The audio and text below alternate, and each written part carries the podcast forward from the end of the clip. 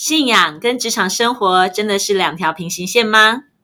如果不是，那他们的交集点又是什么呢？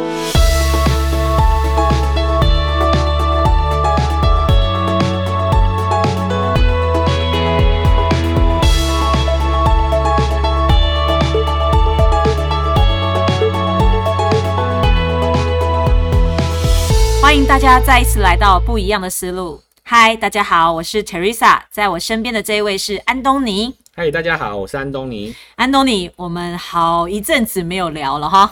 对啊，你都不知道跑去哪里了。什么？我不知道跑去哪里？哎呀，这些现在是要推卸责任的概念哦。对啊，我一直都在啊。啊，我也在啊。哪里？那到底是谁不在呢？好可怕！现在是农历鬼月了，是谁不在呢？没有这件事。好，对我们不要牵太远了。今天再一次来到不一样的思路，我其实在我心里面哦，这一阵子一直冒出来一个疑惑，我想要请安东尼来为我解惑。嗯，安东尼大师，在解惑之前，其实应该要要逼一下吗？对对对，我只有健保卡可以逼哦。人家以前都是逼那个电话卡的。那个你的年代比较早，小妹我没有跟上。好，回到正题哦。最近我一直有一个疑惑，是因为我呃陪伴很多姐妹，她们其实都是企业主，嗯，然后呢，她们都碰到了一个问题，什么问题？就是她们要么就是跟员工，要么就是跟股东，嗯，然后都有一些我觉得很奇怪的问题，嗯，呃，比如说跟员工的这一位是，他明明就是老板。对，哦，可是因为他不好意思要求员工，所以呢，呃，他自认想要当个好老板，所以呢，在这个过程当中，他就好像他付了钱给员工，可是他常常是自己做员工在做的事情，嗯，然后他服务员工，可是呢，员工呢也不买单，嗯，对，那我常笑他说。所以你就是花钱请员工当老板嘛？啊，那另外一个人呢？呃，他的股东，嗯，呃，是他的男朋友。哦。然后我对我来角度来讲很傻，嗯，傻到就是什么都给了，嗯，然后可是现在男朋友另辟一条新路，嗯，啊，那他有可能人财两失啊，嗯，哎，那。我们在聊的过程当中，我发现，呃，这两个人，嗯，都有一个问题，就是对他们来经营公司来讲，他们都把情感情，哦放在前面，他们所有的考量都是因为有感情存在，因为有人情存在，所以他们的看事情、做事情、处理事情，通通都因为情，所以都没有理性。好像也没有站在公司的呃这个合法，就是这个就是你的位置本来你应该在哪里就在哪里嘛，那个合法性就是，但是我发现这其实就是华人世界，因为我自己有这个问题，就是我很重感情。那你说在感情上面，好在人情上面能够多帮忙就多帮忙嘛，但是好像情理法反而出造成了一堆很奇怪的状况。嗯，那但是如果变成法理情，又觉得好像很不近人情，好像很冷漠。所以我这几天呢，这一段时间，其实我自己从他们的故事开始在想我自己的时候，我的脑袋就在打架了。嗯，从你这么冷血、没有感情的角度来讲一讲，你觉得你会怎么分析这件事情？嗯，听说我那个做测验的时候怜悯值爆表，没有，你乱讲，那个明明就是我。我记得你应该是刚好在泪中间状态吧？吗？哎，对，我想问的就是哈，那个大家在讲情理法，情理法都在讲说，就是好像就是要有人情味嘛，对不对？对呀。那谁跟你讲法理情就没有人情味啦？感觉起来情摆在最后面呢。好，那我问你哦，你在一个公司里面。然后呢？今天有个员工，然后他跟交往了十年的男朋友分手，他跟你讲说：“我就是没有心情工作，然后我要那个我要请假两个礼拜。”嗯，然后你是老板，他就觉得哦，他好可怜哦，跟分那个十年男朋友分手，然后他要请假两个礼拜去疗伤，好，就情理法怎么处理？情理法你就会觉得他好可怜哦，我就准假，然后准假又怕他没有收入，对不对？因为是事假嘛。嗯，那还是还是说那个那个感情受伤算病假？可是我觉得这个这个有点瞎哎，人家感情受伤。干你屁事啊！嗯啊，你现在怎么会这么没有人情味？人家那位老板超有人情味，就觉得哦，他好受伤，我可以感同身受。我以前跟男朋友分手的时候也是这么痛苦，所以我觉得他在家里疗伤是应该的啊。所以那位老板呢，就给他了两个礼拜的那个疗伤假，而且是几薪的疗伤假。这个老板人真的很好，这是就是情理法啊。对，嗯，那我刚刚讲说。那以后每个员工分手都来要求我要有疗伤假，你要怎么办？对啊，他是不是都要给？啊，对呀，啊，所以情理法，情理法啊，不是情摆前面吗？那法理情是什么？法理情就是我一样，这个就是。该怎么做就怎么做啊！公司的制度，你要请事假就事假啊！你你你那个感情受伤，那那个公公跟公司无关，在公司里面的制度就是你请事假去疗伤，你就请事那个那个那个事假去疗伤啊！那你如果真的觉得他很可怜。那你可以陪他说说话，请他吃饭呐。你如果担心他四洽没收入，你可以以个人名义看怎么样去资助他。但是在公司的规范上面，一样都不可以，不可以去去改变。因为你在管理上面，在在所有的事情上面，如果没有法，没有那个制度可以依循，连你自己下次都不知道该怎么办。对啊，其实你这样讲，我觉得完全合情合理啊。那所以在法理情的情况下，可不可以有人情味？还是有，但是我在该走的制度里面，通通都要走完。我觉得你这个例子我很能够接受，但是我刚刚前面的那个问题是，关系这么亲密，比如说像他是合伙的股东，又是你的亲密爱人，因为信任，所以你就会。没有那一条界限，因为信任，你就觉得说相信嘛，所以呃，公司大小事，反正我们就一起嘛。那我能多做也没有问题啊，都为公司好啊。然后你管账，我也信任你啊，也没问题啊。那资金投入，因为是亲密爱人嘛，也没问题呀。嗯。可是不知不觉就变傻女人了，哎，真的，当你没有站在保护自己的立场的时候。结果是什么？结果就是你可能什么都没有。那问题是在这个环状态里面，真的，我觉得那是人的本性，就是像我们这种这么这么在乎感情的人，然后真的就这么容易相信人的人，其实我突然有一种感觉，这是不是盲信啊？那个不叫做信任，因为事实上，在我们我们台湾的法律里面。它本来就产生在那个信任里面，所以要守法。因为信任，所以更要什么都用法律来讲。今天他们两个是夫妻吗？不是，不是嘛？对不对？好，那你们两个说你们两个有多相爱，然后共同创立公司，然后我的钱就是你的钱，然后如果有一天你走了，不小心意外死掉了，对另外一半有什么保障？没有，他完全没有继承权。所以是不是实际上把这些东西从从通通通照着法律、照着公司的的那个规章，全部都登记进去，每一笔钱清清楚楚的。如果万一谁出什么事的时候，对另外一方才有保障。我真的，如果这个两个人是情侣，一方如果真的意外了，另外一方才有依照公司法的继承权，他才有股东的权利，不然他。一消失之后，公司跟着一起消失，因为负责人消失了。哇，这个其实需要很从一开始的时候，你就要很理性，你不能只是被爱冲昏头，跟真的是要很清楚的站在一个呃理性又是一个思考很长远的角度才去看。因为我真的很爱你，所以我要为了一切。都以保护为出发点，不是保护我自己而已，而是保护你。如果我不在了，你怎么办？换句话说，如果万一你不在了，那我怎么办？所以事实上，你在公司里面把大家的的那个登记进去之后，才会保护到彼此啊。那你说我把钱投进去公司，事实上公司未来如果壮大，会不会有新的股东进来？有可能会有新的股东进来，可能会有更多的合作伙伴进来。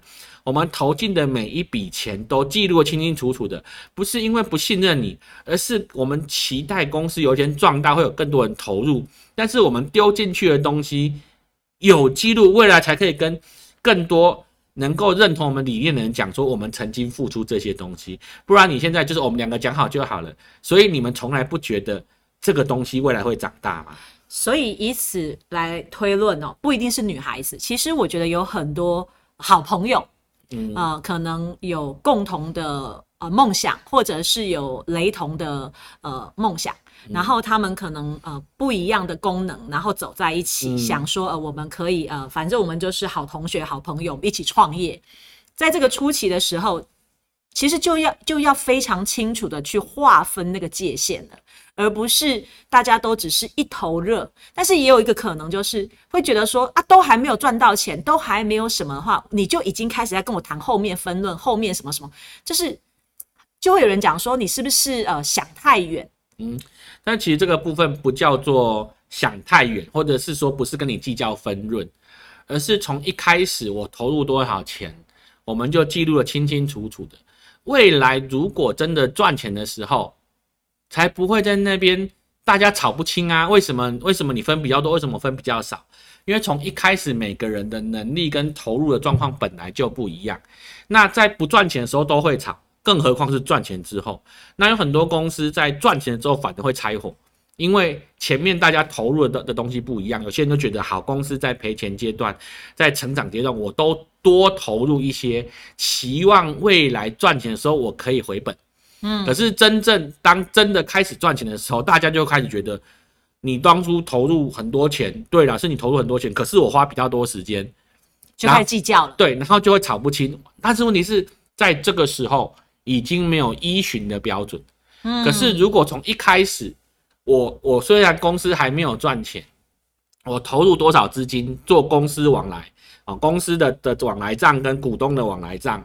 然后你投入时间，我就照时间应该要表列薪水给你，虽然不见得现在付得出来，但表列出来给你，那就是说这个东西未来它是有依据的，有依据在可以开始分润的时候，就照着依据去分润，那就不会有这种感情用事啊，然后大家在那边吵得不清不楚的。那如果有一天真的志向不合了，你要拆伙，那就是你该有的那一部分是。不会不见的，可是如果你全部都是用嘴巴讲讲，然后完全没有任何的依据，像之前有个朋友，公司开了三四年，然后结果他他拼的要死，把公司拼起来了，结果公司的股份登记在别人名下，代理权登记在别人名下，整个公司冲起来之后，这个人要跟他拆伙，结果我这个朋友什么都没有哎，然后他就觉得整个公司都是我冲起来的啊，嗯，对啊，可是问题是在法律上。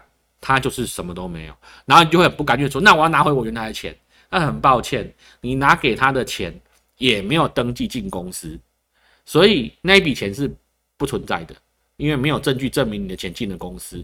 而且最惨的是，那个朋友汇钱给他，还不是汇钱汇进公司户，他还汇进朋友的个人户，那个完全是没有办法没有办法拿回来的。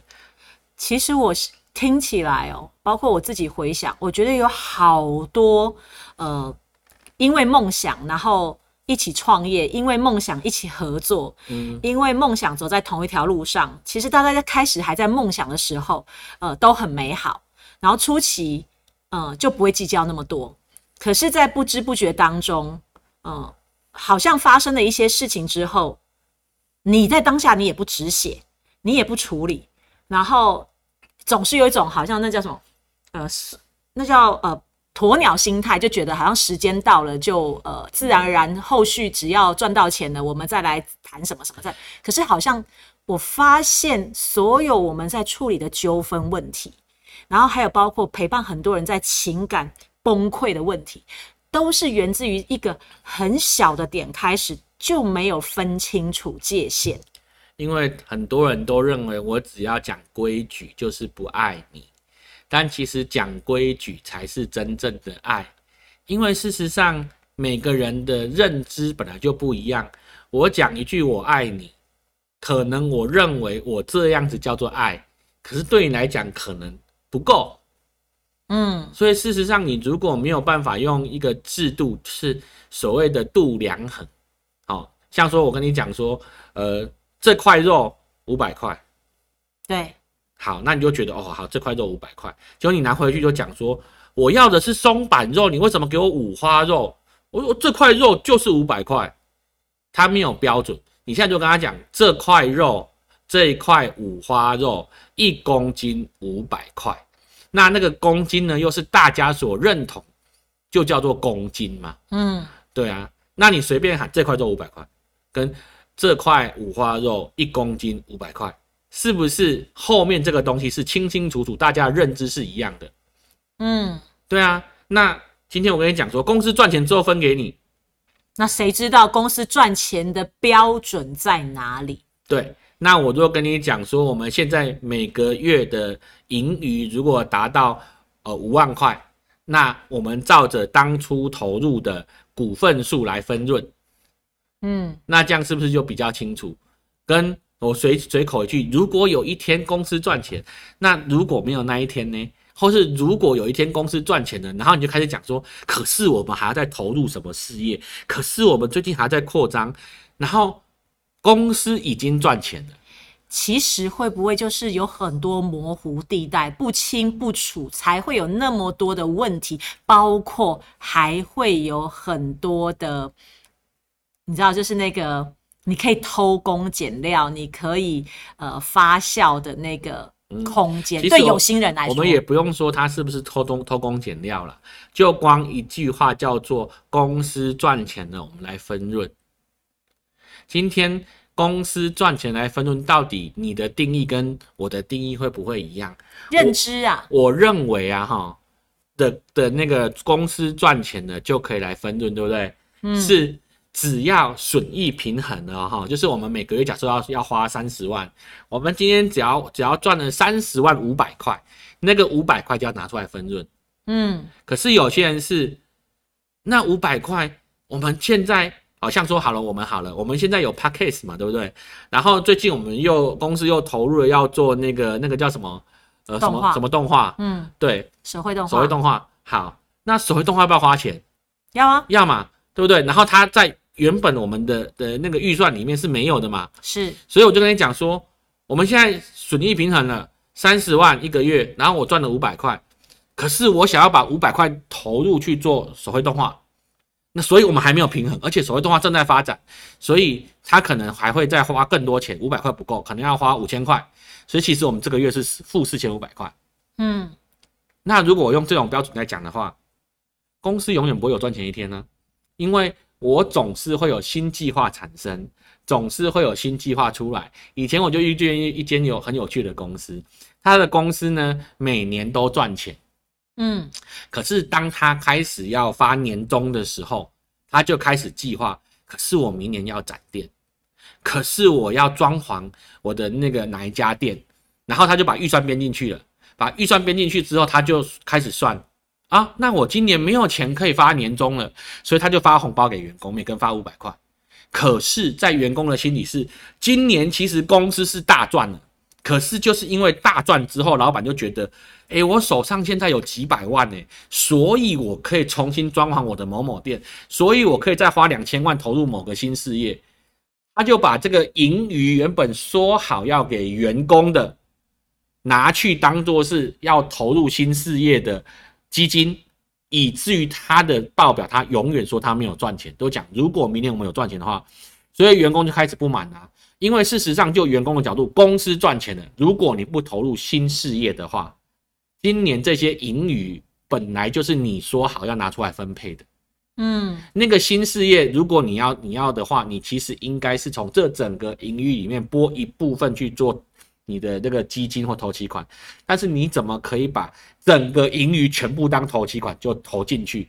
所以原本获利的，假设说有两千万，你可能可以投入一千万做新事业，可是他不是，他是直接把两千万拿去投入新事业，啊，新事业要三千万，所以公司还负债一千万，他是这样看的，所以他的员工有七年拿不到年终奖金，到后来没有人要冲了，因为大家说每年只要一赚钱，老板就拿去投入新事业，然后新事业越开越多，然后品牌越来越多，可是没有一年做到，他真的把盈利分配出来，那这个老板其实很有问题呀、没有问题啊。他的角度就是，如果我有盈余，可是问题是我有好多计划要做，那他说话不算话啊，他没有不算话啊。如果有盈余啊，那那个没有啊，就没有啊那。那个标准的认定就是他没有把他对员工的照顾跟承诺摆在前面，比较多是关于是他永远看到的是他还可以怎么再去扩展更多新的。他说他没有违背他对员工的承诺，他说的是如果有盈余，但是因为本来就有新事业要做，所以还没有盈余。所以最后的代价就是员工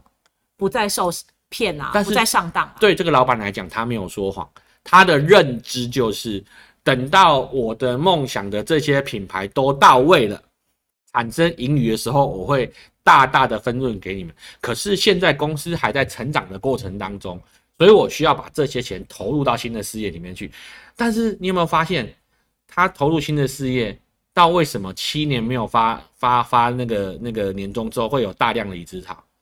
因为他投资到后来有一年失败了，大量的赔钱，所以大员工一看就知道没有未来了。因为之前他投资都成功，所以那个那个好像那个盈余越滚越大。一开始的时候是盈余有两三两三百万，再来会有五六百万，再是有一两千万，所以好像越滚越大，然后投资的事业越来越大，员工就还是有个梦想说，哦，至少我有晋升的机会，我有你加薪。海保在那个公司里，对，然后就有一天公司会让我什么内部创业，或者是公司够大的时候，按照我的年资，我可以分配到可观的，所以它是一个大饼。然后员工有些人愿意相信，就一直跟着，直到有一次他投资失败，一次赔了四五千万之后，员工彻底的梦醒了，因为这个老板永远不会有赚钱分润的那一天。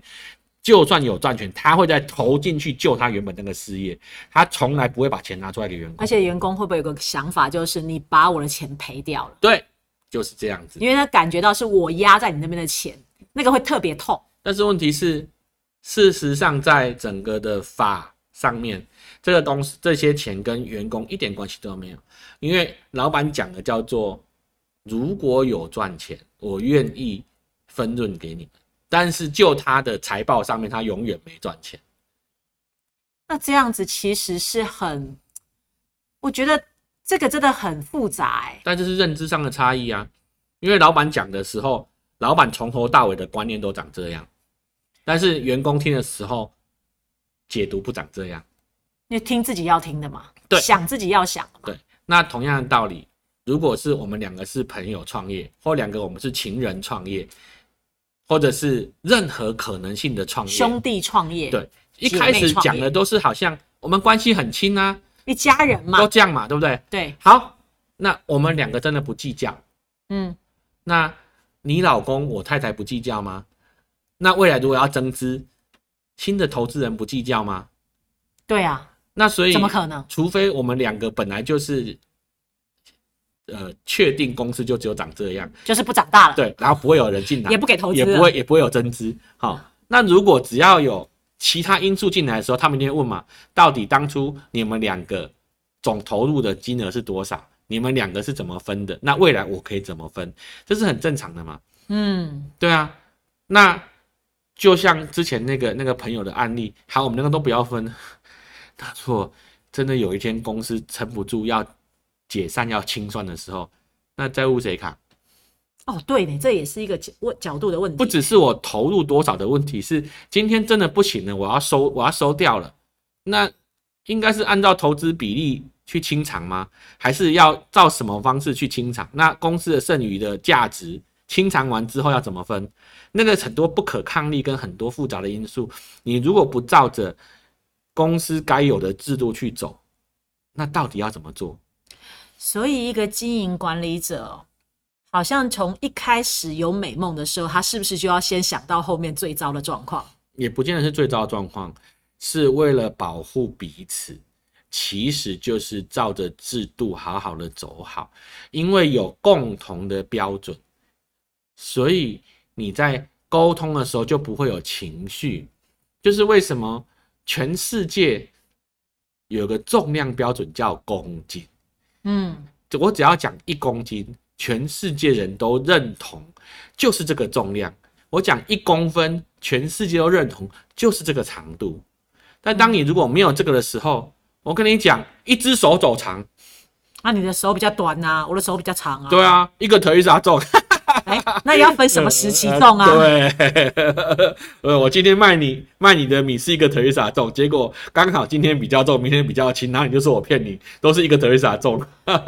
这你这样的比喻好有感觉。最近我量我也有这种体验，那他家贼。对，那所以其实不是不是人情的问题，是我们如何让我们所沟通的每一件事情都可以让两边的认知是一样的。那所以那个法理情的法，是为了让我们两边沟通的角度标准一致，它不是没有人情，它只是把那个沟通的角度变一致。其实那就是那个交集点跟共识啊，就是你认知是在同一个基准面上面。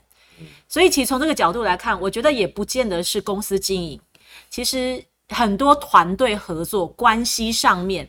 包括夫妻，包括兄妹，包括朋友，其实常常在沟通上面，那个认知的那个角度是完全是不一样的。嗯，那你的考量跟我的考量，跟你的解读跟我的解读是完全不同水平，所以那我们用情，就是用那个感情去捆绑，就觉得，哎，我对你这么好，你应该怎么样？那你对我这么好，所以我应该怎么样？嗯，可是当好的时候都没事。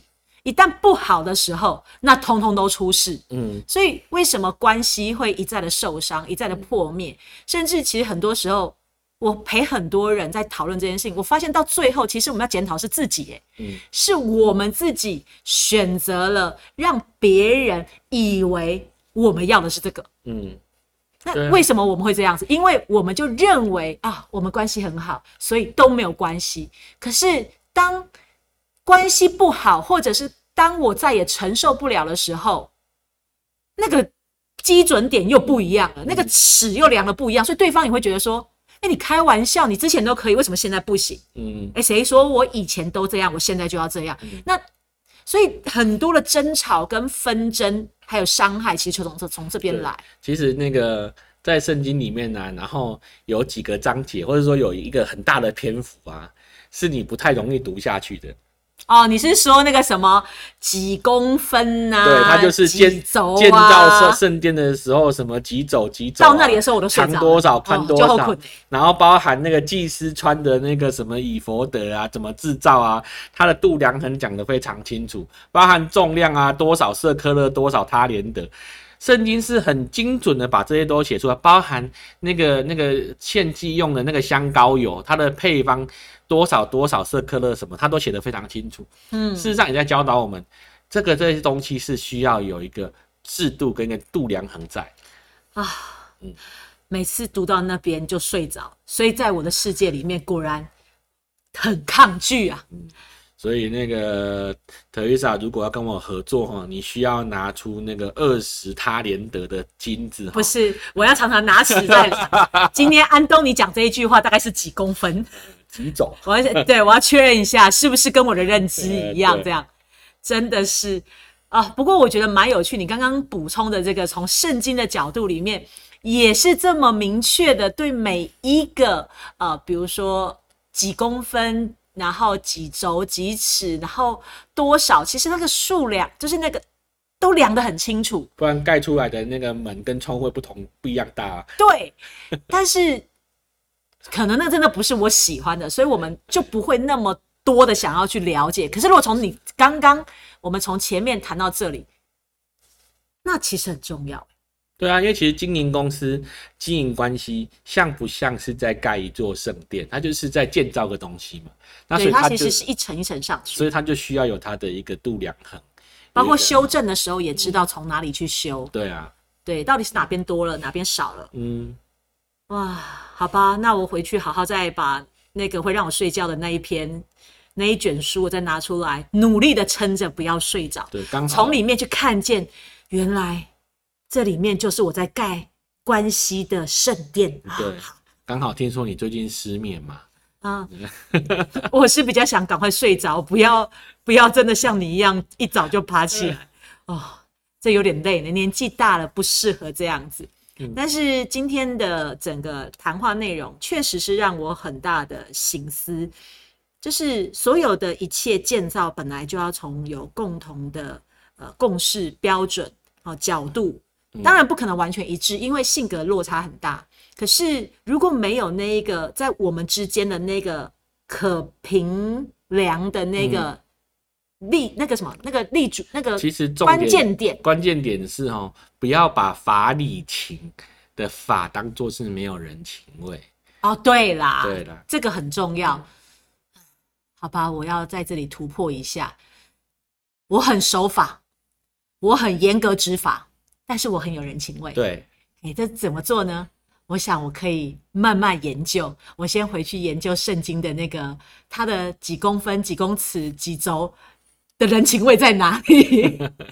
但或许换一个思维，换一个眼光，换一个角度去看、去想，就会明白，其实这样的根基，它确实是保护，确实它可以帮助更多的呃问题减少发生，或者就算有问题发生，我们也知道从哪里可以去做调整。所以让以共同有的法出来在前面，它不是伤害，它反而是保护更多的情，因为我们知道什么地方是可以做修改的。哇，这是一个很有趣的观点，不一样的思路就会带我们走不一样的路。也期许大家能够读圣经都不要睡着，包括这么重要的关键哦。那当然，如果你没有读圣经，你在经营公司也要在这个面向上面也要有所突破，因为真正的情是来自于有先有公义，先有制度，所以那个恩典、那个情才显得珍贵。那祝福大家，我们都能够在新的季节有新的突破。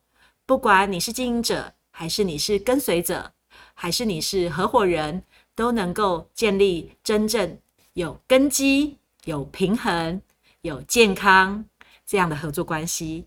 我们下次再见喽，拜拜拜拜。